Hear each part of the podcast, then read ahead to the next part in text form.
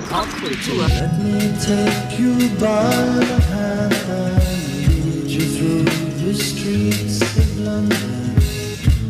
Show you something to make you change your mind. Einen wunderschönen guten Tag und herzlich willkommen zu Tausend Jahre. Popkultur. Ding. Ding, ding. Wir sind wieder in der Metropole angelangt. Uh, ja, wo sind wir heute? Wo sind wir denn? Um, can you show me the, The way? to the Piccadilly To the Circus? Piccadilly Circus, sure, sure, mate. Ja, ja. Wir sind in London. Wir sind in London, genau. Und ich habe mich gleich verlaufen. Ich finde den Piccadilly Circus Nee. nicht. immer, immer der Masse nach, würde ich sagen. Ja, genau.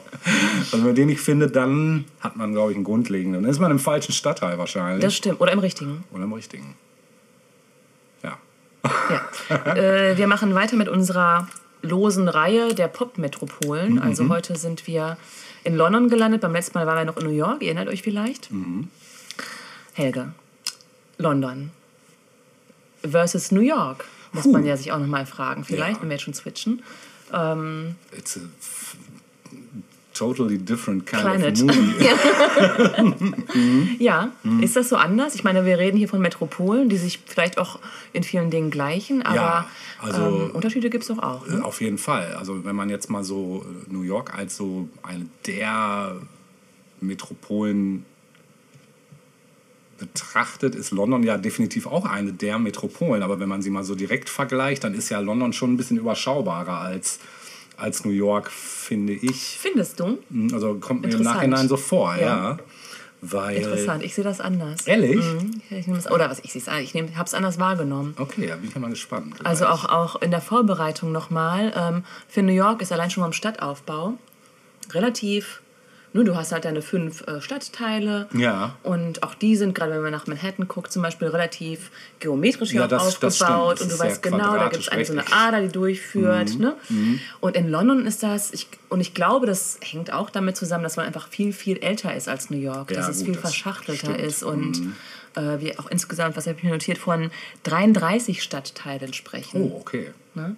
Da ist alles viel kleiner und geballter auch. Mhm. Die Straßen sind meist auch enger, wie das Ja. ja bei älteren Städten sowieso der Fall ist. Stimmt, Ne? Gässchen. Ja. Mhm. Und so vom Grundvibe, also was so, ähm, ja, was so den Grundvibe Ach, betrifft. vom Grundvibe sind sie sich nicht unähnlich, finde ich. Also ich finde so, was das Lebendige anbetrifft, habe ich jetzt nicht den Eindruck, dass New York lebendiger als London oder umgekehrt Ja. ist. Ist beides sehr lebendig und ähm, so das, das, was mir so als, als auffälligste Ähnlichkeit immer äh, in den Sinn kommt, ist halt, wie wir, wie wir gerade schon, oder wie ich gerade schon sagte, Piccadilly Circus so als, als einer so der Zentren Mhm. der Innenstadt. Äh, verglichen mit dem Times Square, Mhm. da sind ja schon Ähnlichkeiten jetzt mal auch von diesen ganzen Werbungen und Videoreklamen her, ist das ja so ein bisschen wie so ein Destillat daraus Mhm. sozusagen. Ne? So vom, das fällt mir jetzt gerade so pauschal ein. Und so vom Style. Vom Style ist es schon anders, finde ich. bisschen, ja, ne? weil man merkt ganz klar, man ist äh, nicht in Amerika, sondern in Europa. Mhm. Ne? Es ist schon, es ist ein bisschen, ein bisschen kuscheliger vielleicht Mhm. auch. Ne? So nicht ganz so, äh, nicht ganz so anonym, schon auch anonym, aber nicht so anonym wie jetzt so eine Großstadt New York irgendwie. Mhm. Ich finde auch, dass äh, London ein bisschen, also beide, beide Städte sind natürlich so Epizentren der Zukunft in Ja. gewisser Weise. Also Trends und Styles, äh, gerade auch was so Kleidung betrifft oder auch Musik. Schon immer gewesen. ne, sind beide so Epizentren. Ähm, und, und ich fand jetzt auch in der Vorbereitung, als ich mir darüber nochmal Gedanken gemacht habe, dass London schon noch ein bisschen, ein bisschen eigener ist. So. Also auch im, im Style, was Kleidung betrifft zum Mhm. Definitiv. Beispiel. Also du findest schon noch mal ein paar mehr abwegige Styles. Ja, ja, ja. auch auf der Straße. Freakiger, ne? ne? Ein bisschen freakiger Ja. teilweise auch, ja. Mhm, stimmt. Ich weiß nicht, ob das ähm, auch mit, mit, mit, mit dem Land an sich zu tun hat. Also, dass England ja ohnehin auch ein bisschen manchmal merkwürdig ist Mhm. und eigen mit gewissen Bräuchen und Traditionen auch und Ja, so. das stimmt. Ja, wenn man dann noch überlegt, dass ja die Briten halt auch, ich sag mal, New York mit äh, oder überhaupt Amerika mit kolonisiert Das stimmt, aber es war auch nur eine bestimmte Art von Personen. Ne? Stimmt, ja. Ja.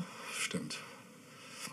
Ja, aber es ist so, ähm, wie du schon sagst, dass man, also in, in, in London oder überhaupt in England hat man noch eher so, so ein da ist, schwingt überall hier noch so, so eine so Tradition und sowas mit. Ne? Das hat man jetzt in Amerika, hatte ich generell in Amerika weniger, so dieses Ja. Feeling. Mhm. Das stimmt. Das stimmt. Und dann eben auch so merkwürdige ähm, Traditionen, oder Spleens vielleicht Ja. auch. Und ich glaube, das äußert sich auch im Look der Leute teilweise. Ja, das stimmt. Auch die Sprache, wenn du jetzt mal so das klassisch Klar. Oxford English so Ja. gegen das Amerikanische hältst, Ja. das ist ja auch nochmal, ne, ich glaube, die lachen gegen, über, gegenseitig immer übereinander, ne? Ja. über manche Aussprachegeschichten Ja. und ja, dann hast du das, das wirklich klassische Cockney-Englisch noch dazwischen, wo man Ja. kaum noch was, also ich zumindest kaum Ja. noch was verstehe, da muss ich mich wirklich konzentrieren. Ja. Mhm. Und ähm, man muss auch schon sagen, dass in Europa London schon die Stadt ist, wo einfach Popkultur auch zu Hause Ja. ist. Also da kommt auch so schnell keine andere Stadt ran, Nee, finde ich. ja. Und wir haben gerade mal kurz im Off drüber gesprochen, ähm, wann wir zuletzt dort gewesen sind oder Mhm. auch zum ersten Mal so richtig. Ne, Das ist zeitgleich bei uns eigentlich Anfang der 90er gewesen, dass wir Mhm. zum ersten Mal dort gewesen sind. Und zu der Zeit gab es Paris noch als andere große Stadt, wo man vielleicht als Mhm. Jugendlicher hingereist ist, was in der Nähe war, in der Nähe Deutschlands jedenfalls. Stimmt. Ähm, so, und der frühere Ostblock hatte sich gerade erst geöffnet, da kam Prag gerade so auf. ja, ne? stimmt, ja. Aber ansonsten sowas wie Budapest oder Bukarest, da hat kein Mensch drüber nachgedacht. Nee, ne? nee. Auch Barcelona war damals überhaupt nicht Nee. irgendwie Thema, gar nicht. Nee, das stimmt. Rom vielleicht noch, Ja, genau, stimmt. hat aber nichts mit Popkultur zu tun tatsächlich. Ne? das ist eher so Geschichte, ne? Mhm, so, genau. so Zeitgeschichte und Ja. ja, das stimmt. Auch die skandinavischen, sowas wie Stockholm, Kopenhagen, war aber null. nicht Nein, Radar, gar nee. nicht. Nee, das stimmt. Aber London irgendwie immer. Immer. Mhm. Immer eigentlich, also seit ich denken kann. Ja. Dann kommen ja noch dazu, in dem Alter, in dem ich damals war, sowieso alles aufgesaugt habe, was irgendwie mit Musik zu tun Genau. hatte, war das natürlich das totale Eldorado. Absolut, ne? total. Das war gerade zu der Zeit, ich meine, du weißt es ja selbst, äh, was alles so boomte an Sound und was daherkam Ja. und, äh, oder ja, genau, einfach so, ein, so, ein, so, ein, eine Quelle Ja. fast schon von, Ja. von Style. In der Vorbereitung ist mir aber auch aufgefallen, dass wir auch schon einiges abgeklappert haben in Ja. den letzten 100 Sendungen, äh, dass London schon oft vor, vorgekommen ist. Ne? Das stimmt, Und. Mhm. dass es jetzt gar nicht mal so einfach war, sich da nochmal so die Reste rauszupicken, die noch interessant genug sind. Ne? Ich habe noch so einige gefunden. Ich muss allerdings auch gestehen, habe ich dir ja auch schon im Vorfeld geschrieben, dass bei mir das wirklich sehr im Musikbereich Ja. sich heute bewegt. Ist ja nicht schlimm. Nein, Nein. ich hoffe es. Nee, nein, nein.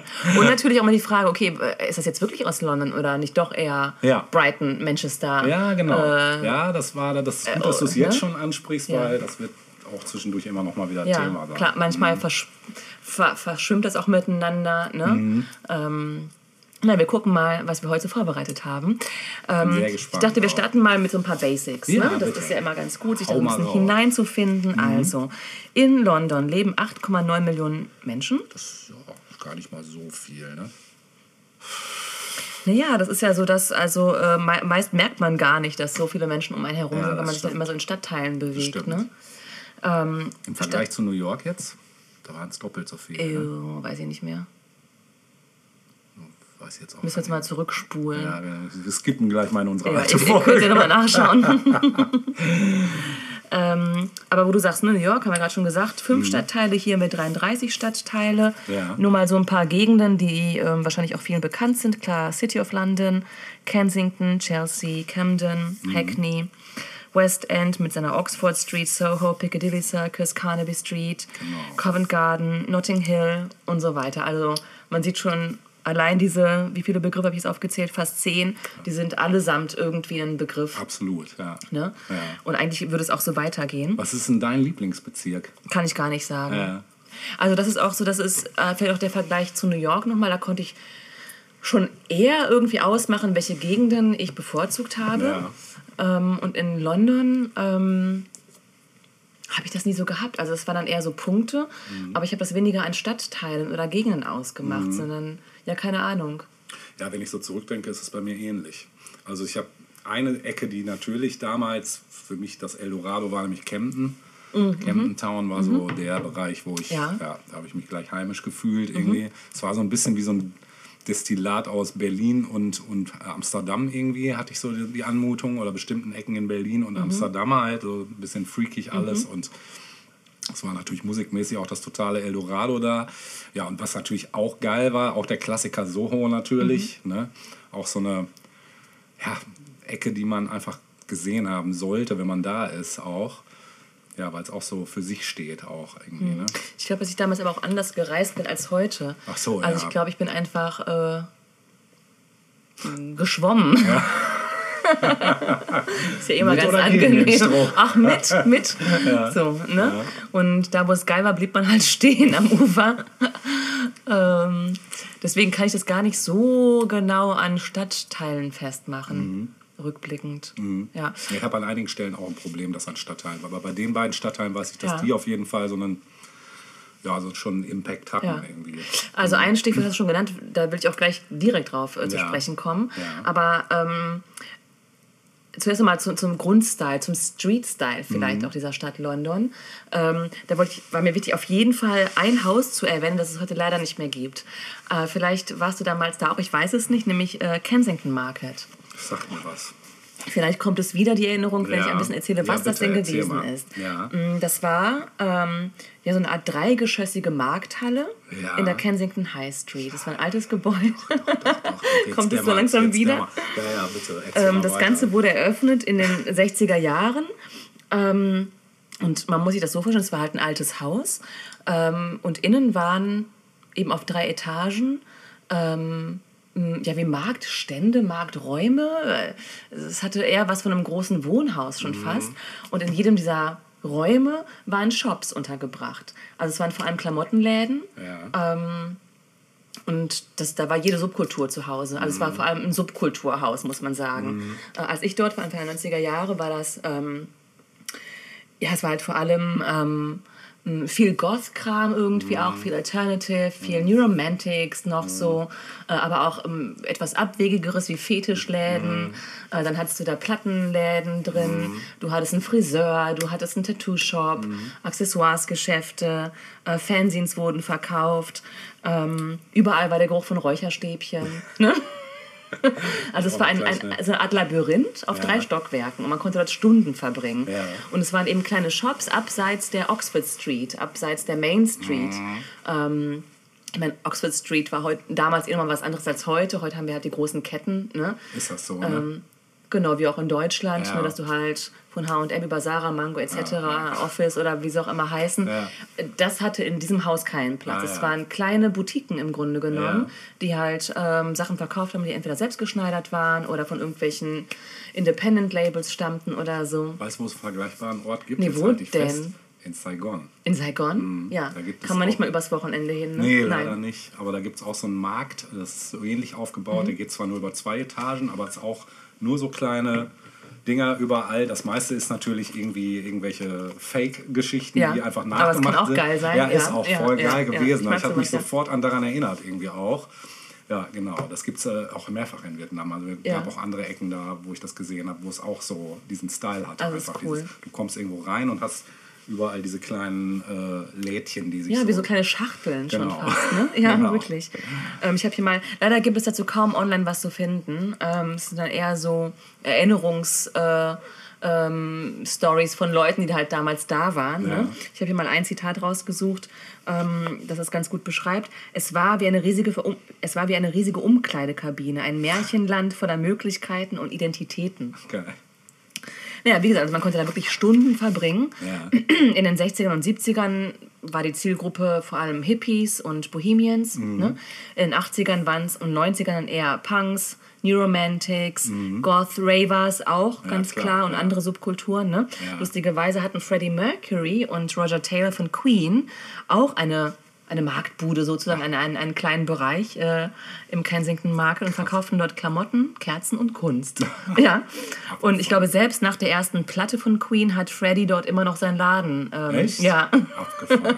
Aber er Aber war ein ganz nie, anderes oder? Bild, oder? Dass man Ja. plötzlich von Freddie Mercury hat, Das ist oder? echt krass, ja. Aber der war da nie selbst, oder doch? Doch, doch. Die haben da halt, also zu Beginn, ja, das war ja deren Laden, die haben da verkauft, ja. Das ist krass. Das ist cool, ne? Ja. Ja. Ähm, ja, natürlich hat es auch bekannte Persönlichkeiten als Besucher angezogen. Adam Ant zum Beispiel ist dort häufiger gesichtet worden. ähm, überhaupt auch junge, damals noch junge Designer wie Jean-Paul Gaultier, Mhm. John Galliano, äh, Paul Smith und so weiter suchten dann nach Inspiration für ihre anstehenden Kollektionen. Ja, das Ganze wurde aber leider im Frühjahr 2000 beendet. Ähm, warum habe ich nie wirklich gefunden, äh, den Grund dafür habe ich nie wirklich finden können. Und 2001 wurde das ganze Gebäude abgerissen. Ach, scheiße. Furchtbar, nicht ja, wahr? das ist krass. Ja, Das wusste ich auch nicht. ja. Aber es war toll. Es war Ja. einfach so ein eigener Ort, so Also ein abseits vom Trubel ne? irgendwie Ja. wirklich. Also auch da war es sehr trubelig natürlich, aber ähm, ja, es war einfach ein, ein guter Ort. Ja. Ein anderer guter Ort, was so Subkultur und Street-Style betrifft, den hast du vorhin schon kurz genannt, nämlich Camden. Ja. Und den Camden Market eben Ja, vor allem genau, ne, in Camden. genau. Und ähm, der Camden Market, den kennt ihr wahrscheinlich auch. Also den gibt es ja bis heute, auch Ja. wenn er jetzt wohl, glaube ich, im letzten Jahr umgestaltet wurde. Und da sind auch nicht alle mit zufrieden, wie das ja dann oft der Fall ist, wenn irgendwas umgestaltet wird. Und man never change a running system. Eigentlich nicht, ne? Eigentlich nicht, ja. Ähm, Camden Market ähm, wurde 1974 eröffnet, besteht insgesamt aus sechs verschiedenen Märkten, aber der bekannteste ist wahrscheinlich der Camden Lock Market. Ne? Also steht ja auch auf, auf der Brücke halt so groß und so. Ähm, genau, da gibt es eben auch verschiedene Stände, Klamotten, Secondhand viel natürlich. Ähm, Musik wird dort vertrieben, also Platten, Ja. Bootlegs, teilweise auch Livebands. Ja. Äh, Partys fanden wohl auch früher vor allem auch verstärkt statt, auch Ja. teilweise illegale Partys in irgendwelchen äh, ähm, besetzten Häusern drumherum in Camden. Du lächelst so wissend, als hättest du die alle Nee, auf der- auf der- äh, organisiert. Nein. Ja, auf einer Party war ich nicht, aber auf Ja. einem Festival war ich. Ich weiß Aha. aber nicht mehr, wie das hieß. Ich weiß nur, dass ich The Prodigy da gesehen habe. Ach krass. Das war Ein kostenloses Festival, 94, oder? 95. Ich Oh, glaube mhm. tatsächlich, dass das kostenlos war. Das ging aber über mehrere Tage. Aber ich war an einem Tag nur da. Ja. Und äh, weil wir da gerade waren, mein Bruder und ich, sind wir da mal rüber. Ja, geil. Und dann war The Prodigy. Ich weiß, dass The Prodigy gerade auch zu der Zeit mich total, äh, also es war so, so ein Sound, dem konnte ich Die absolut hatten, was glaube ich, gerade ihre erste Platte. Genau. Also die genau. zweite war, glaube ich, noch nicht draußen. Nee, oder oder nein, vielleicht, nein. weiß ich nicht. Nee, es war definitiv noch die Experience Ja, ne? und es war, glaube ich, Out of Space war meine eine, die erste Mhm. Maxi, die ich mir von denen gekauft habe, genau. Und äh, das war, ähm, ja, war sehr beeindruckend da einfach. Da, ich war, da waren auch noch andere bekannte Namen, die ich aber zu dem Zeitpunkt nicht kannte, Ja. wo ich erst später dann nochmal rückblickend diesen Flyer sah und dachte, wie, die waren da auch. Ich glaube, Massive Attack und Ach, so. krass. Also da waren wirklich richtig krasse Björk, Ja. glaube ich, auch und so. Also wirklich richtig krasse Namen, mit denen ich damals aber noch nicht so viel, ja doch Björk schon, aber Du konntest noch nicht so Tag auf die, die. Reichweite dieser Bands Genau. wahrscheinlich erkennen. Ne? Ich weiß den Namen nicht mehr. Ich muss nochmal äh, nachschauen Ja. und nachrecherchieren, wie dieses Festival hieß. Wen ich da mal getroffen habe, das war dann schon 98, äh, Noel Gallagher. Der ist da über, der war da auch auf dem Markt. Was? Oh. Ja. Hast du Hallo Ist da halt, nee, was, was Noel Gallagher? Was Noel Gallagher? so sah das ja aus. ja. Sonst fand, fand, fand man ihn eher scheel, aber wenn er einem über den Weg läuft, denkt man, Ja, das ist dann schon was Starstruck. anderes. Ja, auf jeden Fall Starstruck. Ja, aber klar, warum nicht? Ich meine, es sind ja Leute, die dort gewohnt haben und natürlich Klar. auch mal auf einen Markt Ja, gegangen sind. sicher. Warum denn nicht, ne? Eben. Kann, Ja. Gönnt man ihn ja auch. Bitte? Gönnt man ihn ja. Total. Hier noch ein schönes Zitat. Ähm, In den späten 70ern machte jeder sein Ding und lebte von der Hand in den Mund. Heute kommen die Klamotten aus Sweatshops, damals noch von der Kunstakademie. Ja. Geil, ja.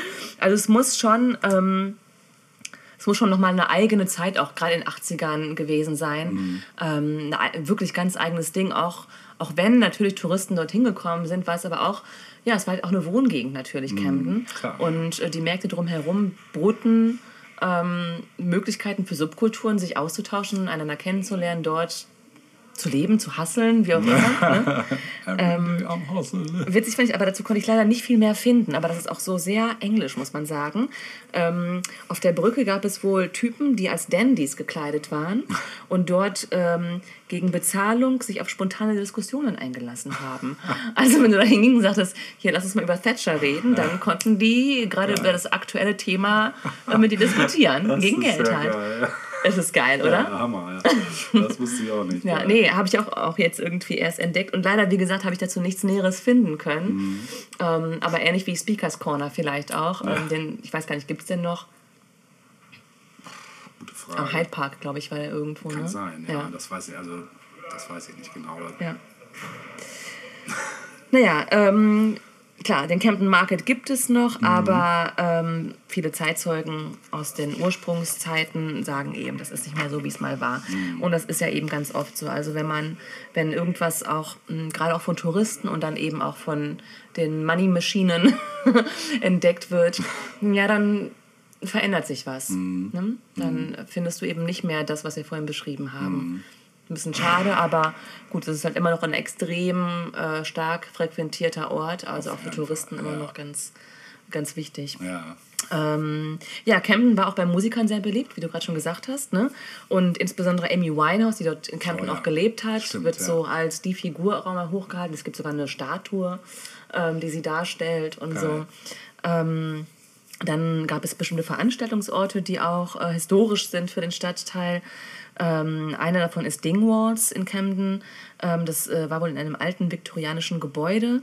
Und seit 1973 äh, fanden dort vor allem Punkrock-Konzerte statt, aber auch eine, Elton, äh, eine Etta James beispielsweise oder die Drifters, R.E.M. und so weiter sind dort aufgetreten. Später auch Blur, Public Enemy, Prince, Red Hot Chili Peppers und so. Also ein ganz wichtiger Veranstaltungsort. Dann ähm, Camden Palace. Ja. Ähm, das nannte sich vorher nochmal anders, nämlich Music Machine. Mhm. Und heute trägt sie Namen Coco. Äh, da sind The Jam, The Clash, The Cure, Madonna natürlich. Sie ähm. Madonna hatte dort ihren ersten UK-Auftritt Ah, zum krass. Beispiel in dem Laden. Ja. Ja, oder auch Electric Ballroom ist auch ein bekannter, Ja. ein bekannter Veranstaltungsort. Ja, das waren meine zwei Cent oder Pennies äh, zum Thema äh, Subkultur. Ähm, nur mal an so zwei Beispielen dargestellt. Super.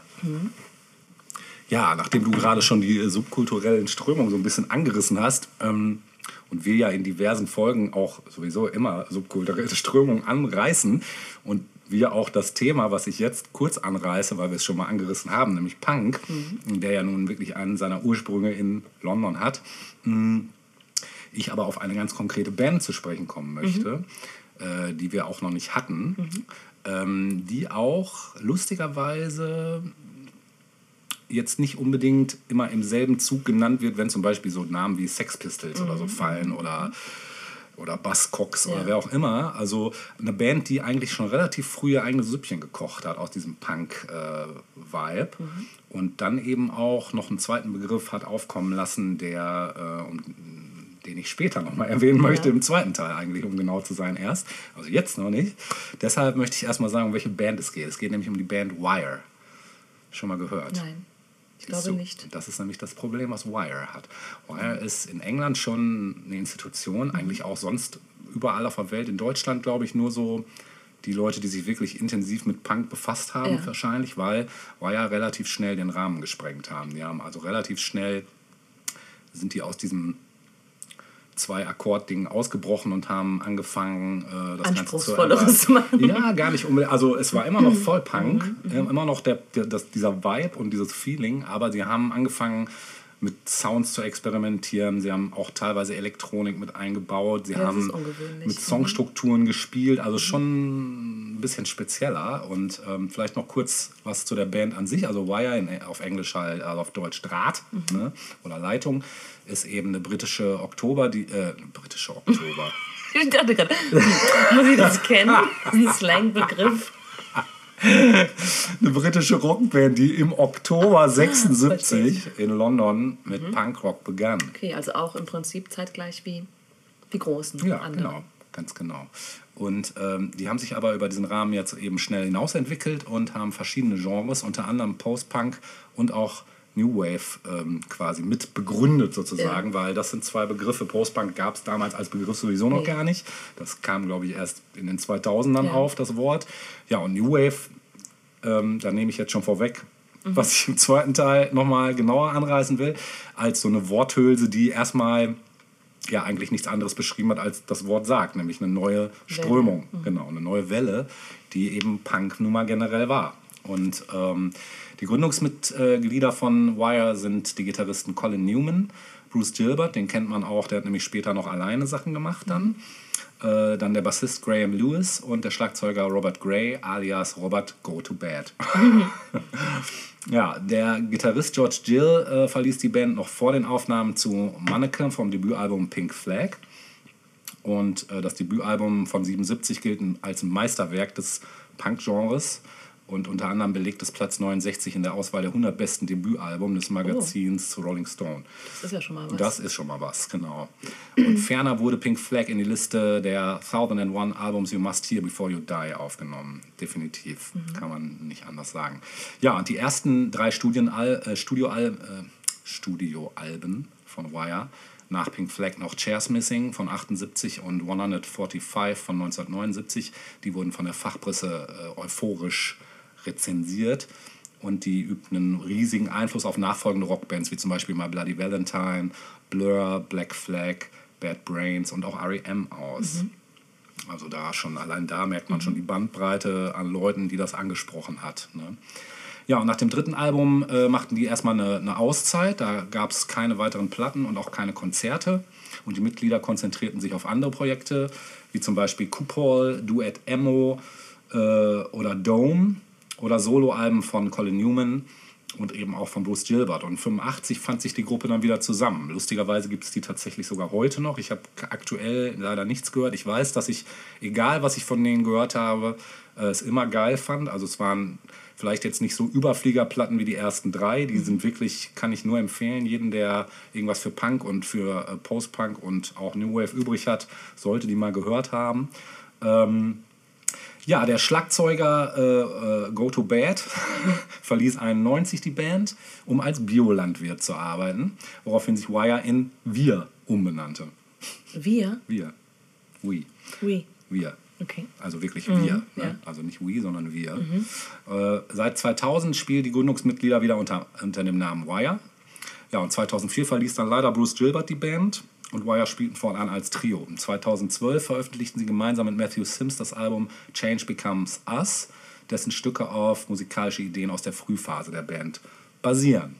Bevor ich jetzt noch weiter labere, eigentlich ist auch alles schon gesagt. Ich Lassen wir die Musik sprechen. Richtig, genau. ne?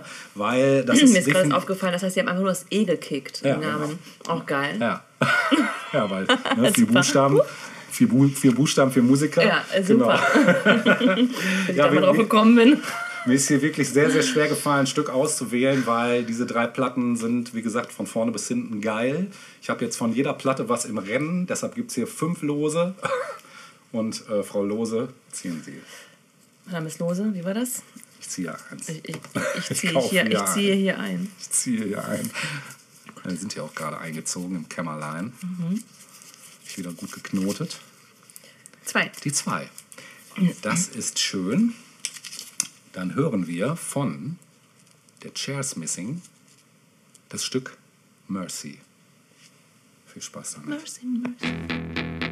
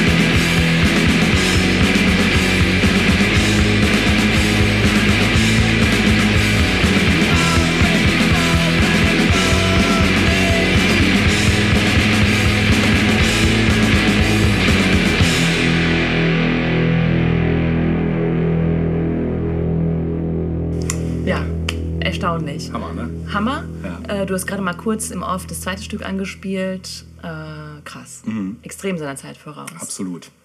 Zeit voraus und zeitlos, Zeitlos auch gleichzeitig. auch, Ne? ja. Und man merkt ganz klar, wer sich so. Ja, Libertines fielen uns Ja, gerade schon mal ein, genau. ne? ganz klar. Genau. Aber auch spätere, frühe 90er-Bands. Ja, REM, ne? Weezer, Weezer. Genau. wie sie nicht alle hießen. Hier äh, äh, habe ich auch gesagt, gerade Breeders. Breeders. Ja, Tja, das haben wir alles nicht. Wir Ja. brauchen nur Wire. richtig. Ja, genau. komplette also Programm. Mhm. gönnt euch die ersten drei Alben. Ihr werdet auch bei den ersten drei Alben schon Unterschiede merken im Songwriting und wie man eben so weitergeschaut hat über den Tellerrand, was bei der Band wirklich krass ist. Auch gerade bei der dritten Platte dann der 154, die dann ganz klar noch wesentlich mehr New Wave-Elemente drin hat, was der Band aber auch super zu Gesicht steht. Also, naja. Wir haben auch unterschiedliche Sänger teilweise, also es singt nicht immer der gleiche. Weil dann andere aus der Band den Gesangspart übernommen genau. haben. Oder vielleicht den Text geschrieben hat oder der von der Stimme besser passte zum, Ja. zum Song. Genau. Ja. Ja. Ja, so viel zum Draht. Ja, äh, ich komme nochmal zurück aufs Thema Mode. Ja, sehr schön. Du hattest vorhin auch im Off kurz gesagt, du könntest dir schon denken, wen ich äh, jetzt besprechen Ja, möchte. ja. We, wen denn? Also ich glaube, es ist eine Frau. Nein. Ich dachte mir gerade schon, dass du an Vivian Westwood vielleicht Richtig, dachtest. genau nee, daran nein. dachte ich. Nein, nein, mit, Okay. Vivian, mit Vivian Westwood habe ich ja eher ein, also ein eher gespaltenes Eine Verhältnis ihr. jahrzehntelange Fehde. Genau, wir sind nicht so gut aufeinander zu sprechen. nein, nein, nein. Es liegt, ach, keine Ahnung. Ich fand es irgendwie mal bescheuert, wenn sie gesagt hat, Punk wäre in ihrem Laden entstanden. Und Stimmt, Punk ist auf der Straße gesagt. entstanden. Ja. Was macht man nicht, ne, Das Vivian? nicht. Also, das nehmen wir nein, mal zu Herzen. Genau, nein. Wusstest Nee. du eigentlich, dass Vivian Westwood, das ist jetzt ein interessanter Nerd-Fakt am Ja. Rande, dass die beim äh, Computerspiel Final Fantasy 15, dass die da einen Werbedeal mit denen hatte und es gibt in dem Spiel einen Vivian Westwood Store. Kommt das ein bisschen merkwürdig? es ist, kommt schon strange, aber es passt vom Style auf jeden Gibt es Fall auch zum andere Spiel. äh, Geschäfte? Ja, es gibt noch Cup Noodles, die, also die, äh, die Fertignudelsuppen. Die 5-Minuten-Terrine Genau, Amerikas. Ja, sowas. Das ist ja merkwürdig. Aber Ja. warum nicht? Ja, geschicktes Einfach mal Product neue Placement. Felder erkunden. Genau, genau. Ob das jetzt nun so die Zielgruppe ist, weiß ich nicht. Das weiß ich auch nicht, aber naja, zum Style der Figuren passt es Ja. auf jeden Fall. Mhm. So viel so Taten-Look und ja, ein bisschen, richtig, so ein bisschen punky, Ja, ja. ein bisschen Leder trifft auf Latex Ja. und Tüll. Und Karo. Genau, Karo. Nein, wir lassen Vivian Westwood hinter uns und widmen uns einem jungen Mann, Mhm. Mh, der leider nicht mehr unter uns weilt, Aha. Aber eine 20-jährige jährige Karriere, kann man sagen, hatte. Das die ein 20-jährige Freund. Nein, nein, nein. Nee, wenn dann Freund tatsächlich. Ah, okay. Nämlich Alexander McQueen. Ja, den kenne ich wohl. Ne? Mhm. Den kennst du wohl. Können wir uns zwar nicht leisten, aber man, man, man kennt das, was er so, für was er stand vielleicht. Mhm. Ne? Äh, Alexander McQueen wurde in London geboren. Das ist ja hier so ein bisschen auch die, die Voraussetzung. Prämisse, ne? Genau. Also kommt nicht aus Buxtehude oder so. Nein, in London geboren, 1969. Mm, Und zwar als Lee Alexander McQueen. Ja. Ähm, der hat dann eine Namensabweichung äh, später vornehmen lassen, komme ich gleich noch drauf zu sprechen. Äh, sein Vater war Schotte, auch nicht ganz unwichtig, wenn man sich seine De- Designs so anguckt. Ja. Ähm, und zwar als jüngstes von sechs Kindern. So. In der Schule war er nicht so die Megaleuchte, aber Kunst war immer so sein bestes Fach. Und er ist dann mit 16 von der Schule abgegangen Oh. und hat dann ein Praktikum begonnen in der Savile Road, äh, Row. Die Savile Row in London ist so ähm, der Ort, wo äh, vor allem Herrenmaßschneider äh, beheimatet sind. Ja. Und das ist auch nochmal ganz wichtig für den Fortlauf seiner Karriere, dass er dort nämlich das grundlegende Handwerk eines, eines gut sitzenden Kleidungsstückes erlernt hat. Also so das Mekka der, der, der, der Schneidekunst Ja. sozusagen. Da hat er ein Praktikum absolviert. Ähm, und während dieses Praktikums ähm, besucht er ähm, einen Kurs am Rosetta Arts Center. Ähm, und dann wiederum ähm, hat er einen Kurs äh, währenddessen auch besucht am renommierten Central St. Martin's College of Art and Design. Also so eine Stella McCartney beispielsweise hat dort auch gelernt. Und viele namhafte Designer aus London sind dort äh, zur Uni gegangen und haben dort ihr Handwerk erlernt. Und da hat er Kurse besucht. Und äh, während er diese Kurse besucht hat, also noch nicht als Student, wurde er aber ermutigt, doch ein Studium am St. Martins zu beginnen. Und das hat er dann auch gemacht und hat dann letztlich seinen Mastersabschluss. Ich habe mich gefragt, wie er denn als 16-jähriger Schulabgänger dann doch den Weg zur Uni, aber offenbar gab es da nochmal andere Wege, als es in Deutschland vielleicht der Fall wäre. Also hier brauchst du ja. Abitur und sonst äh, Das geht wirst du erschossen. Ja. Ja. da ging das. Ähm, sein Masters im Fashion Design hat er 1992 abgelegt und die Abschlusskollektion, die er gezeigt hat, war dann auch schon sofort, ähm, ja, ha- hat schon den Pfeil nach oben sozusagen gezeigt und er wurde entdeckt von der bekannten Stylistin Isabella Blow. Ähm, die hat ihn wohl auch dazu ermutigt, eine Namensabweichung vorzunehmen, also nicht mit Lee Alexander McQueen oder Lee McQueen nach außen zu gehen, sondern als Alexander McQueen. Lee blieb privat sein Name und Leute, die ihn kannten, kannten ihn eben unter Lee. Ähm, ja, Isabella Blow war dann eben lange Zeit ähm, seine Mentorin, bitte? Man kann sie ja auch mal googeln. Also es war schon eine ganz eigene Persönlichkeit und sehr, sehr wichtig auch für die englische Fashion-Szene. Ähm, sie war eben Mentorin und Wegbegleiterin. Ähm, hinzu kam dann später auch noch, oder relativ bald, Katie England, auch Stylistin. Und die wurde so ein bisschen seine rechte Hand und hatte auch großen Einfluss auf seinen weiteren künstlerischen Werdegang. Ähm, Alexander McQueen war immer auch nah an Musikern dran. Ähm, also beispielsweise hat er 1996 das Bühnenoutfit für eine Tour von David Bowie designt. Oh, cool. cool. Ähm, 1997 hat er das Cover von Homogenic von Björk. Ach. Ähm, also das, das Kleid, das fährt das vor Augen. Das Ja, ist ja, ein sehr klar. futuristisches Kleid, das hat er Genau. designt. Sieht sehr artificial aus. Total, total. Ähm, er hat auch Regie geführt äh, für ihr Stück äh, Alarm Call und es gab auch eine weitere Zusammenarbeit mit ihr. Also er war immer nah dran äh, an der Popkultur.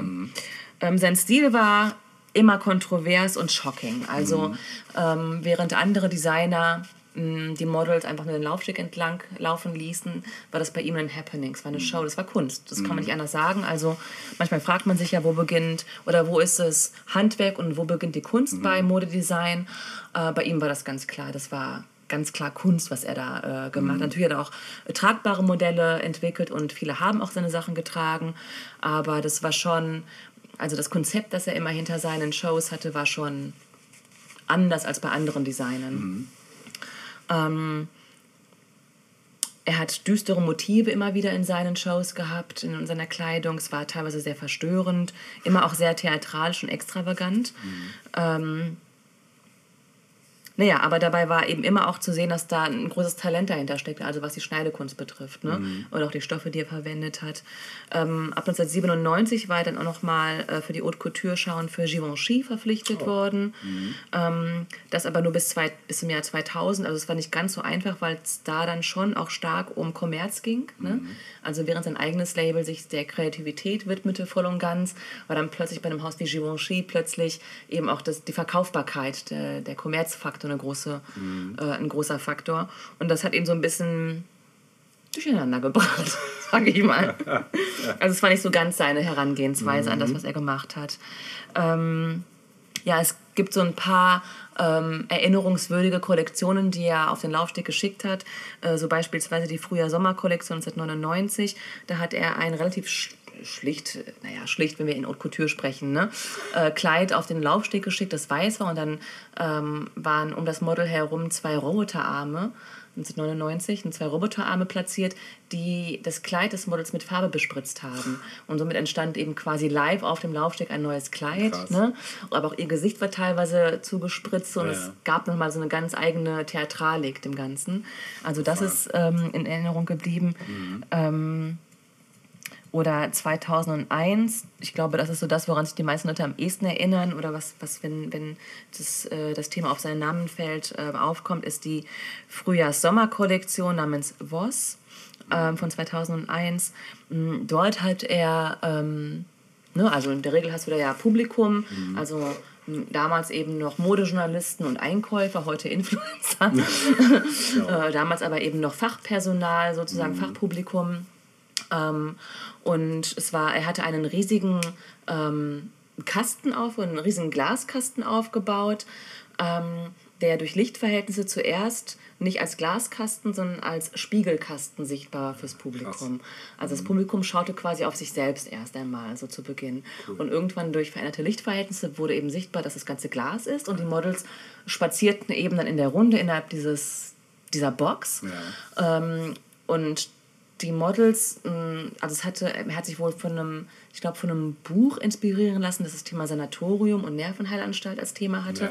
Und so wirkte das Ganze auch ein bisschen. Also es wirkte ein bisschen mh, entrückt und ähm, leicht krankhaft vielleicht auch so, ne? Ähm, als sie eben diese Modelle vorgeführt haben. Und innerhalb dieser Glasbox war noch eine weitere Box, die dann ganz am Ende, äh, da wa- war halt nicht sichtbar, was da drin ist. Mm, Ganz am Ende sind aber die Wände dieser Box auseinandergefallen und das Glas ist zersplittert. Und innen saß die äh, Autorin, jetzt müssen wir gerade auf den Namen schauen, wie die Dame hieß, Michelle Olli. Ähm, die lag dort unbekleidet auf so einer Art Chaiselong sozusagen, um sie herum Motten. Und ähm, sie selbst hatte Lebende eine, Motten? bitte? Lebende Lebende Motten, genau. Und sie selbst hatte eine Gasmaske auf. Und so endete diese Performance. Also das ist, äh, ja, das, das ist nicht einfach nur eine, eine, eine, Nee. ein Laufsteg, ein normaler. Ne? Das ist ein gesamtes Konzept, was er damit... Ge äh, eine Performance, Ja, genau. genau. Ja, genau. Und bezüglich dieser äh, vermeintlichen Spiegelwände, die zu Beginn eben quasi auf das Publikum gerichtet waren, hat äh, McQueen selbst irgendwann mal gesagt, äh, ich war sehr zufrieden damit. Ich sah es auf dem Monitor. Jeder versuchte nicht, sich selbst anzusehen.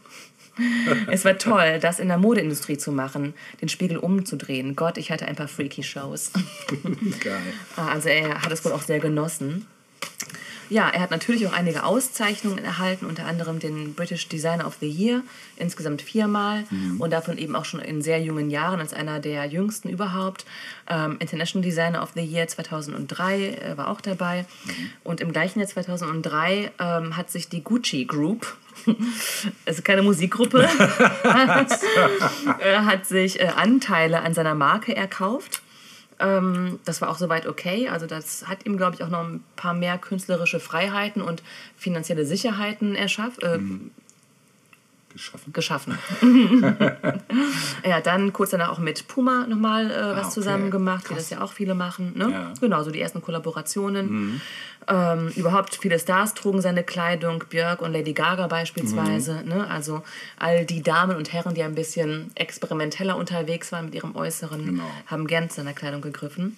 Ja, privat sah es aber nicht ganz so rosig aus. Ähm, er ähm, hatte die letzten Jahre seines Lebens, muss man jetzt leider sagen, ähm, äh, psychische Probleme, hat dann teilweise auch äh, Drogen konsumiert, die dem nicht gerade mh, zuträglich waren.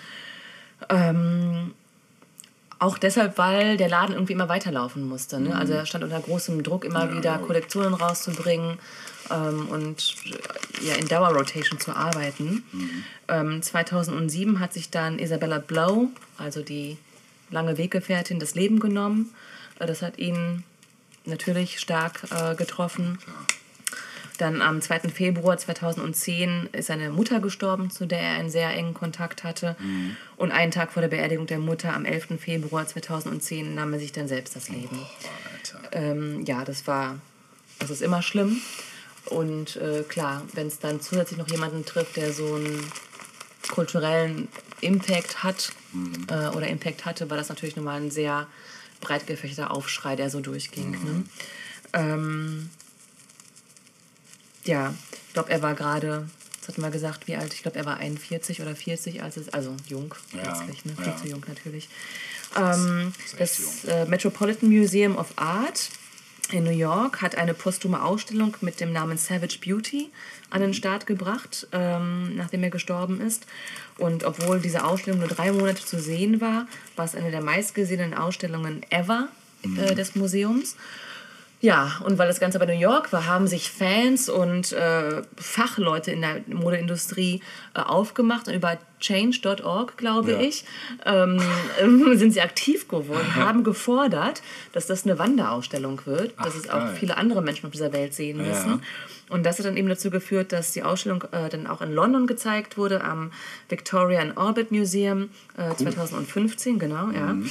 Ähm, insgesamt wurden äh, während der Ausstellung in London 480.000 Tickets verkauft. Boah. Fast eine halbe Million Tickets. Das Krass. ist heftig, Ja, oder? das ist Und heftig. gilt äh, als meistbesuchte Ausstellung des Museums. Geil. Natürlich. Ne? Ja, das klingt auch sehr sehenswert. 2018, wo wir von sehenswert sprechen. Man kann natürlich auch Kollektionen äh, von ihm auch online sehen. Da verlinken wir auch ein paar schöne Sachen. Auch die vorhin erwähnte Ja. Voss-Kollektion. ähm, es gab aber auch 2018 eine Doku mit dem Namen McQueen.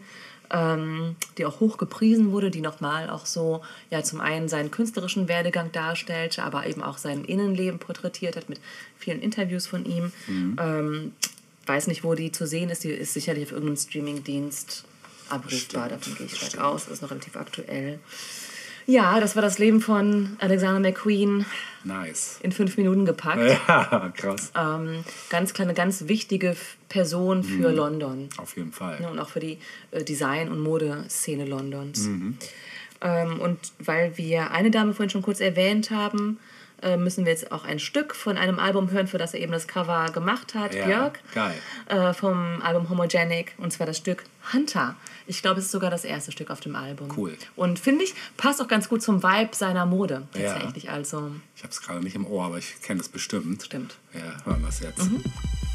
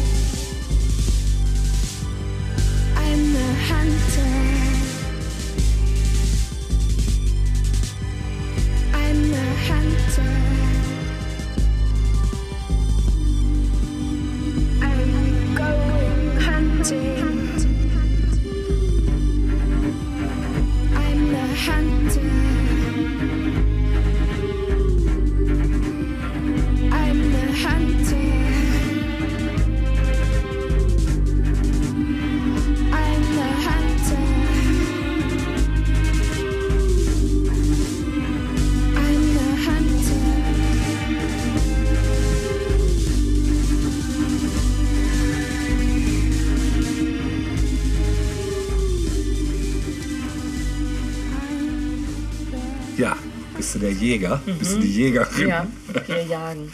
Aus Kupfalz. Mhm. Genau.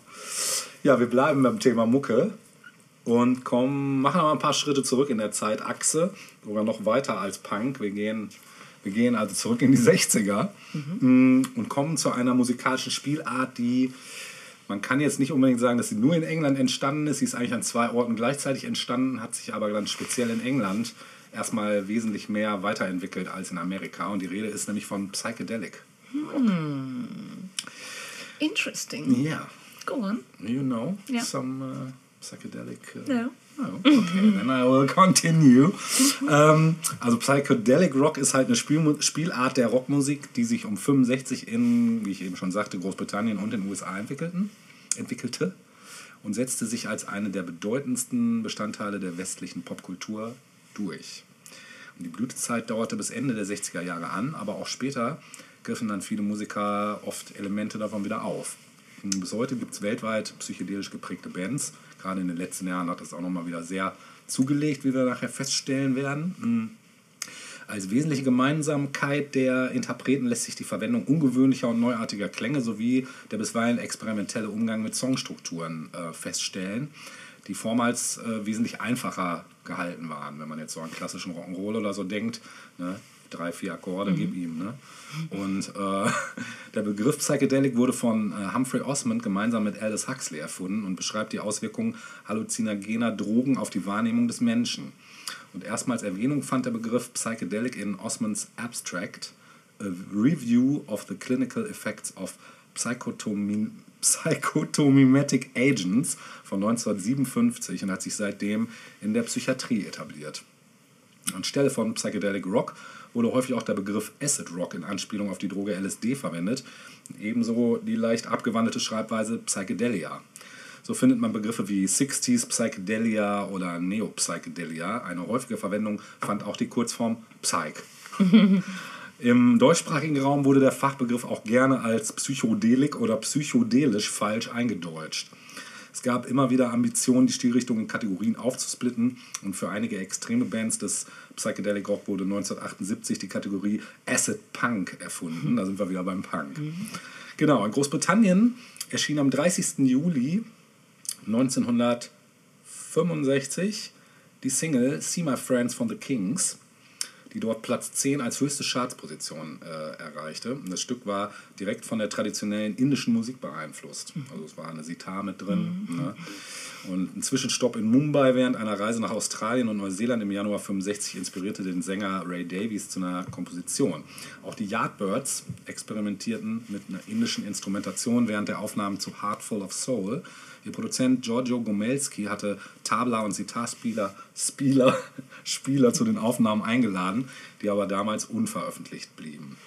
Tja, und die Beatles, äh, bestes Beispiel, veröffentlichten am 3. Sep äh, Dezember 65 das Album Rubber Soul und auf dem Stück Norwegian Wood äh, des Albums spielte George Harrison auf einer Sitar. Und Sitarklänge werden auch nur mit einer E-Gitarre simuliert und weitere indische Instrumente sowie indisch klingende Melodien wurden in der Folge zu einer Modeerscheinung. Und am 16. Mai 66 erschien von den Rolling Stones das Stück Paint It Black, das psychedelische Elemente enthielt. Ach echt? Der Gitarrist denn? Brian Jones spielt hier auf der Sitar. Interessant. Muss mal, muss mal genau rein. In mich gehen. Ja, genau. Genau. Die Beatles veröffentlichten am 5. August 66 das Album Revolver. Und das enthielt gleich mehrere psychedelische Stücke, von denen Tomorrow Never Knows am außergewöhnlichsten war. Äh, auch bis heute ein unfassbar geiles Stück, wie ich finde. Der Komponist John Lennon zitierte im Text das tibetanische Totenbuch und nutzte dazu Timothy Leary's The Psychedelic Experience als Quelle. Während der Aufnahme äh, benutzte man eine Vielzahl von Effekten und Studiotricks. So wurden Loops verwendet, was für die damalige Zeit was völlig Neues war, welche auf Ideen von Paul McCartney zurückgingen. Er begann mit Tonbändern zu experimentieren, nachdem er die elektronische Komposition Gesang der Jünglinge im Feuerofen von Karl-Heinz Stockhausen gehört hatte. Und der Gesang von Lennon wurde elektronisch verfremdet, um, wie er es ausdrückte, zu klingen, als wäre er der Dalai Lama, der singend auf einem Berggipfel saß. Ja, dann fand in London am 40. Oktober in der All Saints Hall eine äh, Benefizveranstaltung für die Free School in Notting Hill statt. Die Amerikaner Joel und Tony Brown aus Timothy Leary's Millbrook Center veranstalteten eine Lichtshow, wie sie in den USA üblich war, während auf der Bühne die Band Pink Floyd spielte. Auch das Plakat zur Veranstaltung zeigte mit seiner knalligen Farben und geschwungenen Linien deutliche Parallelen zur Entwicklung in der Bay Area. Äh, Pink Floyd waren zu der Zeit eine noch unbekannte Gruppe, zählten aber schon zu den Hauptakteuren in der wachsenden psychedelischen Underground-Kultur in Großbritannien. Ja, und im Herbst des Jahres erschienen die ersten zwei Alben, die das Wort Psychedelic im Titel trugen. The Psychedelic Sounds of the 13th Floor Elevators von den 13th Floor Elevators und Psychedelic Moods von The Deep. Etwas später folgte das Album Psychedelic Lollipop von den Blues Magoos. Die Entwicklung des Psychedelic Rock verlief trotz vieler Parallelen dann in Großbritannien anders als in den USA. Während dann in den USA von San Francisco ausgehend die Untergrundkultur nach und nach an Popular Popularität zunahm, hatten dann so britische Musikgruppen wie zum Beispiel die Beatles diesen Trend selbst aufgegriffen und mitgestaltet. Und dennoch äh, entwickelten sich äh, die passende Untergrundkultur in Großbritannien erst mit einiger Verzögerung. Eine Ursache dafür lag bei den Radiosendern in Großbritannien, die vornehmlich auf das Spielen der Top 40 aus den Hitlisten fokussiert waren. Das änderte sich erst im Mai, als der beliebte Piratensender Wonderful Radio London die Sendung The Perfumed Garden ausstrahlte. Der Moderator. Wann war das? In welchem Jahr? Äh, sechs- 67. 67. Mhm. Der Moderator John Peel, Mhm. der gerade von seinem Aufenthalt in Los Angeles nach London zurückgekehrt war, spielte in seiner Sendung eine Mixtur aus Folk, Folkrock, Blues und Psychedelic Rock jenseits der Charts. Damit verbesserte sich der Informationsfluss über die musikalische Entwicklung in den USA und äh, damit kamen auch unbekannte britische Bands die Chance, gesendet zu werden. Und am 1. Juni erschien in Großbritannien offiziell das Konzeptalbum Sgt. Pepper's Lonely Hearts Club Band von den Beatles. Das Album setzt in puncto Produktionstechnik und musikalischer Kreativität eben neue Maßstäbe. Und das zu einem chaotischen Crescendo steigernde Symphonieorchester in A Day in the Life wurde legendär. Auch George Harrisons Frage- und Antwortspiel zwischen seiner Sitar und einem Symphonieorchester auf Within You, Without You sowie die Klangimitation einer Dampforgel äh, auf Being for the Benefit of Mr. Kite waren neben dem oft mit LSD in Verbindung gebrachten Stück Lucy in the Sky with Diamonds weitere spektakuläre Höhepunkte des Albums. Ja, und das Sgt. Pepper Album veränderte eben den Tonträgermarkt. Zum ersten Mal verkaufte sich ein Album besser als Singles und für die Musikindustrie entwickelte sich der Psychedelic Rock zu einem lohnenden Geschäft. Ja, das ist auch interessant, ne? Also lange Zeit bei der Singles eigentlich. Mhm. Ja. Genau, das war ab dem Moment dann Ne? plötzlich Ja. neu. Ja. Mhm. Genau, auch so über das Thema des Konzeptalbums gab es vorher auch Ja. nicht. Ne? Genau. Ja, ähnlich wie der Rock'n'Roll veränderte der Psychedelic Rock die Musikwelt weitreichend. Es wurden Dinge selbstverständlich, die vorher noch riskant oder verpönt waren. Es gaben Streichinstrumente oder Blasinstrumente zum Einsatz, die vorher nur in Stilrichtungen verwendet wurden, die man nicht dem Rock zuordnete. Es kamen auch exotische Instrumente wie Sitar, Tablas, das Mellotron oder Synthesizer zum Einsatz. Und neben den Instrumenten konnten dann auch direkte Einflüsse aus anderen Stilrichtungen in der Rockmusik Fuß fassen. Ja, neben Jazz und Folk öffnete man sich auch der klassischen Musik. So gab es Tendenzen, ein Album als ein thematisch geschlossenes Werk zu betrachten, eben das Konzeptalbum. Genau. Ja, kommen wir noch in die äh, neuere Zeit, also in den 90er Jahren gewann dann elektronische Musik mit psychedelischen Einflüssen an Popularität. Die als Goa Trance oder Psychedelic Trance bezeichnete Spielart elektronischer Musik sorgte für ein Revival der psychedelischen Kultur. Die Kulisse und der Charak- Charakter von Goa-Veranstaltungen ist in Psychedelic Rock Events früherer Zeiten häufig nachempfunden. Das wichtigste Merkmal äh, psychedelischer Trance-Musik sind jedoch synthetisch generierte Klangflächen, äh, dann meist in Verbindung mit irgendwelchen Ethno-Sounds, äh, die der Musik einen hypnotischen Klangcharakter verleihen. Bedingt durch die subkulturelle Verbundenheit der Genres haben sich aber beide Musikrichtungen immer so wechselseitig beeinflusst. Und während Space Rock und Acid Rock späterer Jahrgänge viele Goa-Produktionen dann entscheidend beeinflusst hat, wurde in den 90er und 2000er Jahren zunehmend auch psychedelische Rockmodu- Rockmusik produziert, die sich am Goa-Sound orientierte. Nicht zuletzt durch die Erfindung der MIDI-Gitarre wurde es möglich, psychedelische Gitarrenriffs und Synthesizer-Klänge miteinander zu verschmelzen. Das müsst ihr euch vorstellen wie eine MIDI Gitarre. oder Mini-Gitarre? MIDI. MIDI, MIDI, mhm. MIDI ist eine, eine Art von Datenübertragung im Musikkontext. Das heißt, du hast gewisse Anzahl an Kanälen, die du mit elektronischen Sounds ansteuern kannst, beziehungsweise über ein akustisches Instrument. Du hast also eine Gitarre, die du spielst wie eine Gitarre. Das Ganze klingt aber teilweise eher wie ein Synthesizer. Aber du hast dadurch, dass es eine Gitarre ist, halt auch den Anschlag der Gitarre, den du beim Synthi nicht unbedingt hast, beziehungsweise das Seitenschwingen, was du beim Synthi auch nicht hast. Und insofern entstehen, wieder, entstehen eben wieder neue, ja, ist total geil. Ähm, gibt es ja bis heute auch. Also es gibt heute auch noch Bands, die das ganz konkret einsetzen. Genau. Ja, ich möchte jetzt noch den Sprung machen in die heutige Zeit äh, und auch zu einer Band noch ganz schnell kommen, von der ich euch gleich noch was spielen möchte, weil es gerade ein aktuelles, äh, ja, so aktuell jetzt auch nicht, aber ein aktuelleres Beispiel ist. Und zwar geht es um die ähm, britische Band Toy. Schon mal gehört? Ist so, so ein Ding, ist auch so ein kleiner Geheimtipp von mir an euch, weil die Band ist in Deutschland bisher so relativ unterm Radar geflogen. Ähm, Das ist eben eine englische Indie-Rock-Band, die eigentlich aus Brighton kommt.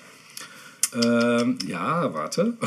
der London, der London, Proberäume in London. ja, der London-Schwenk kommt gleich. So ähnlich wie hier äh, alle Musiker immer nach Berlin ziehen und dann Ja. sagen, sie kommen aus Berlin. Hm, verstehe. Ne, so, so, so war es dann bei Toy eben mit London. Also die haben drei Alben veröffentlicht bis heute und eine EP und einige Singles. Und jetzt halte ich fest, im Jahr 2015 arbeitete die Band mit Natasha Khan Ach. von Bad for Lashes Guck. Ähm, Hatten wir auch schon mal hier drin. am Sex Witch Project zusammen. genau. Und die Band wurde 2010 in Brighton eben von Schulfreunden und ehemaligen Mitglied, äh, Mitgliedern der Band Jolene and the Jing Jang Jong gegründet. und kurz darauf zog die Band dann nach. London. Richtig. Und unterschrieb sechs Monate später bei Heavenly Records. Ja, die erste Live-Performance fand auch 2010 in London statt, The Lexington, zur Unterstützung von The Heartbreaks. Die Band spielte 2011 auf Festivals, einschließlich dem Field Day und unterstützte The Horrors auf ihrer Herbsttournee in Großbritannien. Ja, The Horrors spielten in den ersten Jahren der Band eine große Rolle und unterstützten und halfen. Und die Debütsingle der Band Left Myself Behind wurde 2011 von Heavenly Records veröffentlicht. Genau. Es wurden im, ähm, im Single wurde von The Guardian als exzellent, erinnert an eine Art Jam-Session zwischen Stereolab, Feld und Pulp Ende der 80er, Anfang der 90er Jahre beschrieben. Ja, die Band wurde im Januar 2012 als eine der 100 neuen Bands, die man hören muss, vom NMI ausgewählt. Ähm, und Rice Webb von The Horrors beschrieb sie als die aufregendste Band, die letztes Jahr rauskam und meine Lieblingsband für 2012. Das Debütalbum der Band, Toy auch, also heißt auch so die Platte, wurde am 10. September 2012 mit großem Erfolg veröffentlicht, außer in Deutschland natürlich. Das Album wurde in zwei Wochen aufgenommen und gemischt. Das ist mal eine Rekordzeit, wie ich finde. Ja, und Ende 2015 war die Band eben Teil einer Zusammenarbeit mit Natasha Khan von Bad for Lashes und dem Produzenten Dan Carey mit dem Titel Sex Witch. Es besteht aus einer sechsspurigen äh, Coveralbum, wo also nur Stücke gecovert werden, das von Carey am Tag aufgenommen und am 25. September veröffentlicht werden sollte. Die Musikrichtung der Band wird als eine Kombination aus Psychedelic Rock, Krautrock, Shoegaze und Post-Punk beschrieben. Das trifft Alles gute Zutaten wollte ich sagen, ne, spricht für eine gute Suppe. Ich würde dich bitten, zu ziehen. zu ziehen.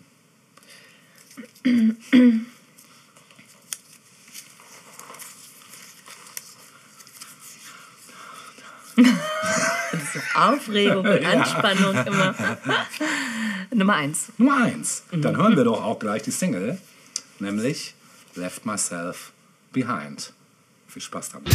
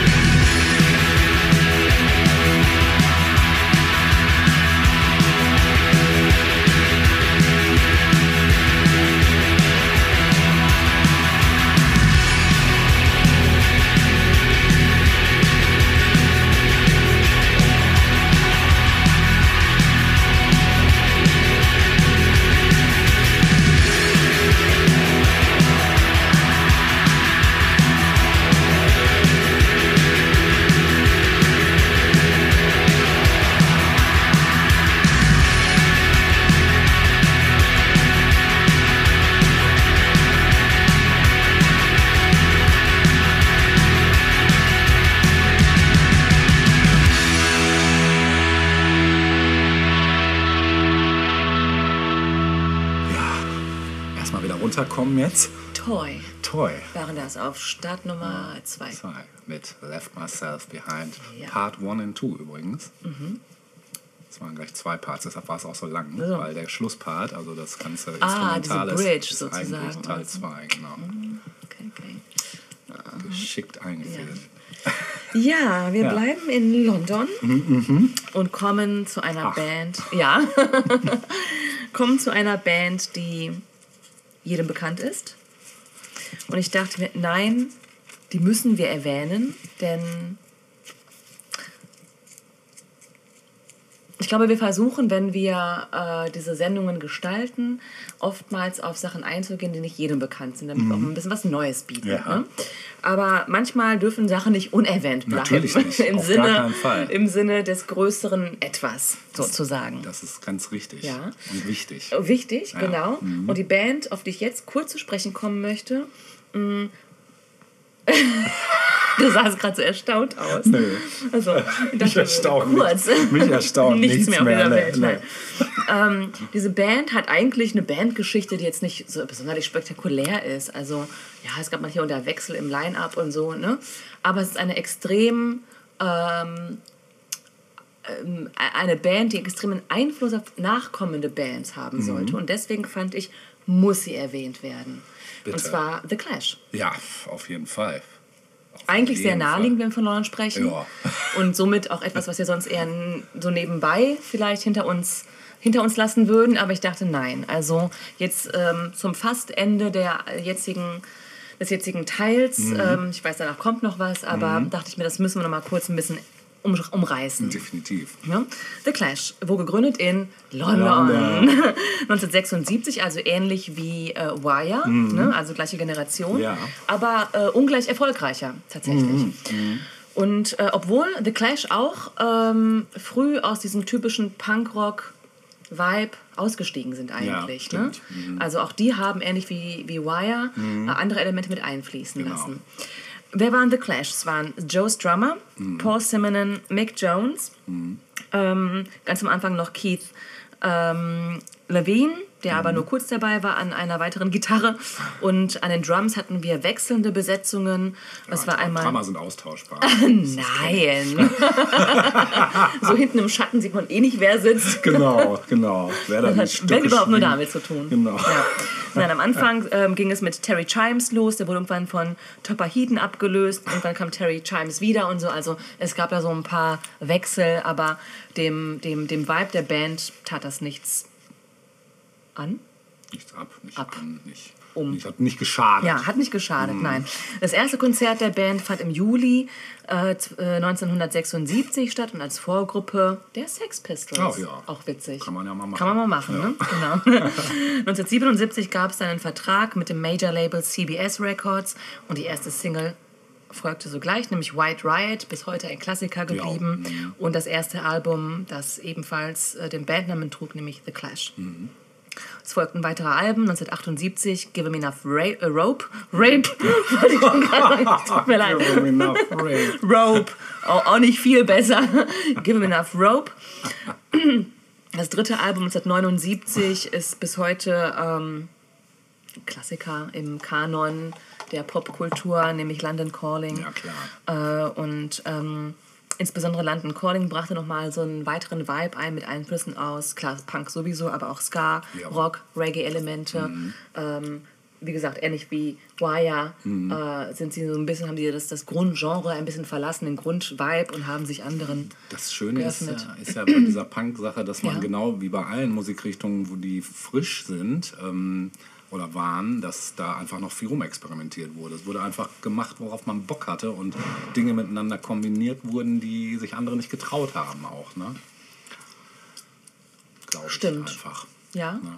Das war so Wobei- Aufbruchstimmung. Ja, irgendwie. wobei so eine Band wie die Sex Pistols sind doch, ich meine, die haben auch nicht viel rausgebracht, das muss man auch dazu sagen. nee, das ne? stimmt. Die haben alle immer zu besoffen, glaube ich. Bitte? Die waren immer zu besoffen. Ja, oder, oder äh, auf zu die- gedopt oder wie auch immer, ja, genau.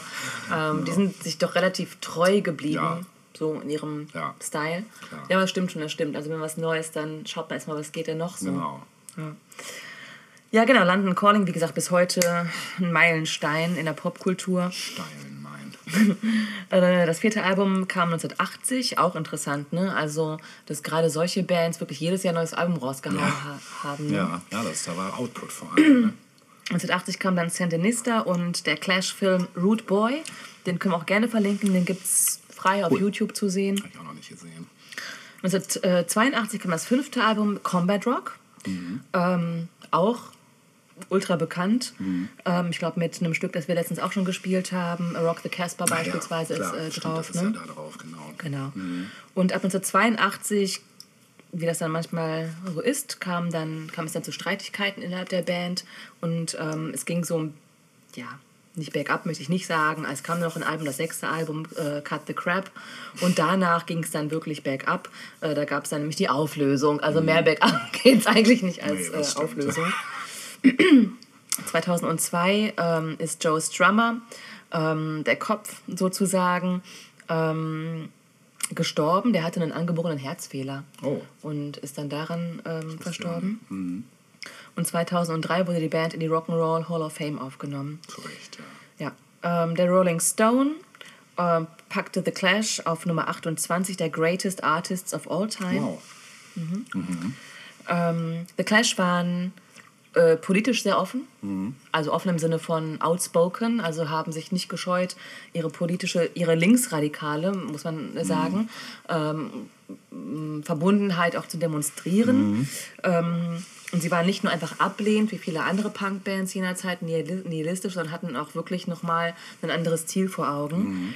Ähm, 1978 beispielsweise waren sie auf dem äh, Festival Rock Against Racism zugegen.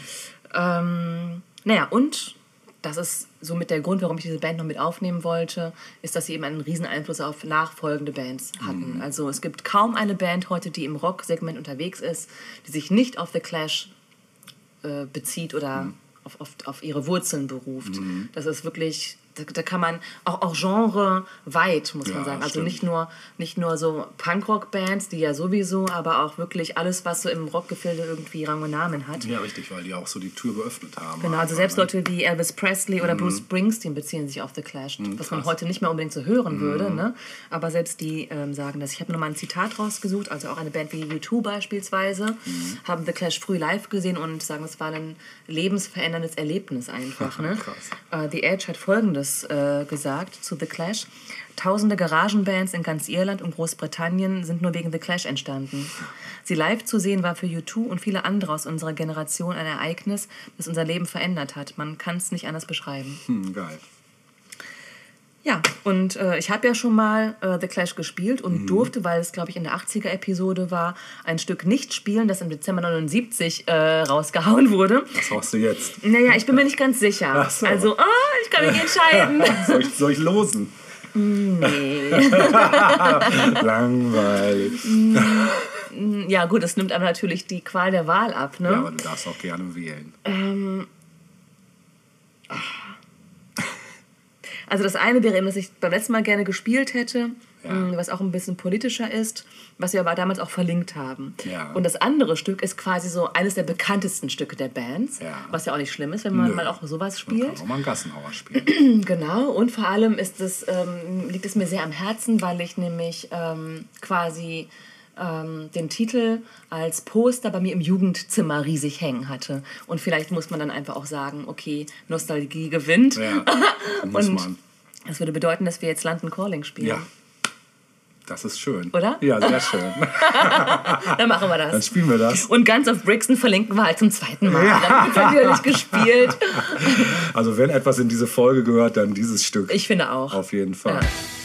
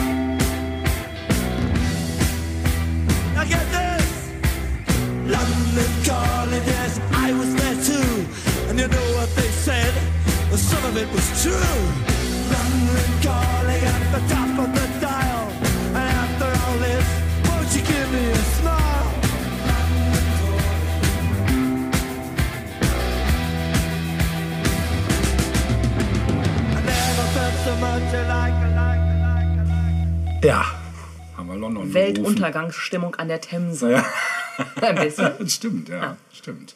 Und A gleichzeitig... nuclear error, but I have no fear, because London is drowning and I, I live by the river. Geil. Ja, wir kommen zu einer nicht minderen Legende, die ich auch schon in einigen Folgen erwähnt habe. Eine lebende Legende auch. Ähm, lustigerweise eine Legende, die man nicht unbedingt sofort auf dem Schirm hat, weil der gute Herr nämlich eine Sache ganz sich auf die Fahne geschrieben hat, immer schön aus dem Hintergrund zu agieren. Und ich habe ihn bestimmt schon mehrfach erwähnt, aber nie, bin nie näher drauf eingegangen, weil man kommt halt nicht um ihn rum, wenn man Kenn ich ihn? ja, bestimmt. Also den Namen wirst du gehört haben, denn er hatte sowohl mit den Beatles als auch mit Pink Floyd und diversen Größen, die in den Abbey Road Studios ähm, aufgenommen haben, zu tun, weil er nämlich da der Tontechniker und Produzent war. Und zwar ist die Rede von Herrn Alan Parsons. Ja, das stimmt. Der sagt mir wohl was. Ne? Und der hat irgendwie bisher noch nie so wirklich mal tiefere Erwähnungen gefunden. Ich möchte jetzt auch gar nicht groß ähm, in die Tiefe gehen, sondern das möchte ich mir für den zweiten Teil aufheben. Ich möchte ihn aber trotzdem schon erwähnen, denn dadurch, dass er eben Produzent war oder ist, hat er eben produziert. Und bis er dann irgendwann angefangen hat, auch selber Mucke rauszuhauen, die er selbst produziert hat, Moment, hat er cheers. Cheers. Hat er halt. Äh, ah, sogar ein bisschen kalt. Ähm, hat er halt äh, immer im Schatten äh, eben andere produziert. Und kurz was zu seiner Person. Der gute Mann ist 48 in London, am 20. Dezember geboren und ist eben britischer Musiker, Tontechniker und Produzent sowie Mitgründer von The Alan Parsons Project. Ja. Als Kind äh, lernte der Herr Klavier, Gitarre und Flöte zu spielen und er lernte in den Abbey Road Studios in London und war Assistenztoningenieur der Aufnahmen der Beatles-Alben Abbey Road und Let It Be. Crazy, da war der ja noch äh, fast noch Teenager. Ja, quasi. Er hat von der ja Pike aufgelernt heftig. Und hat sehr früh seine eigene Handschrift im Produzen Produzieren entwickelt. Deshalb haben sich dann Wahnsinn. nämlich auch später die Leute um ihn gerissen. Außerdem war er Toningenieur des Pink Floyd-Albums Atom Heart Mother und hatte seinen Durchbruch als Toningenieur mit deren Album The Dark Side of the Moon von 73. Wow. Danach saß er dann für Künstler wie Pilot, Steve Harley, John Miles, Al Stewart und so weiter am Mischpult. Und seine Produktionsarbeit gilt als entscheidender Faktor des Erfolgs von vielen Alben. Ähm, eine Sache möchte ich eben jetzt hier noch zum Rausschmeißen euch mit aufs Ohr geben. Ihr kennt hundertprozentig der Song, den Song, der jetzt kommt, nämlich von Steve Harley und Cockney Rebel. Äh, das wunderbare Stück Make Me Smile, was auch diverse Male von Bands gecovert wurde schon, unter anderem auch von Duran Duran. Ich hatte erst überlegt, ob ich die Version spiele, aber gibt es leider nur eine Live-Version, die ist nicht so geil. Äh, deshalb spielen wir das Original. Das Original ist einfach auch unerreicht und man hört hier auch schon gleich die Handschrift von ähm, Herrn Parsons relativ schnell raus. Und damit verabschieden wir uns aus, London, aus London erstmal, zumindest für eine Woche. genau. Ne? In diesem Sinne, Goodbye. goodbye und make me smile.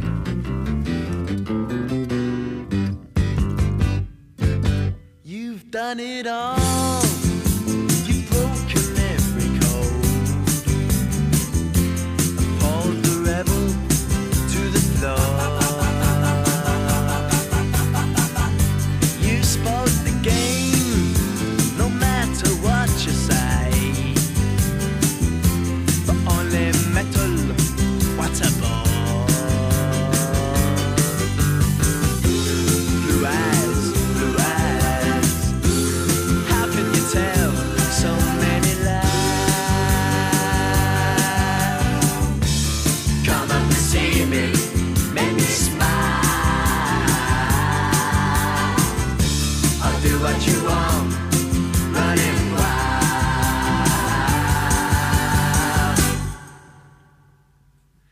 There's nothing left, all gone and run away.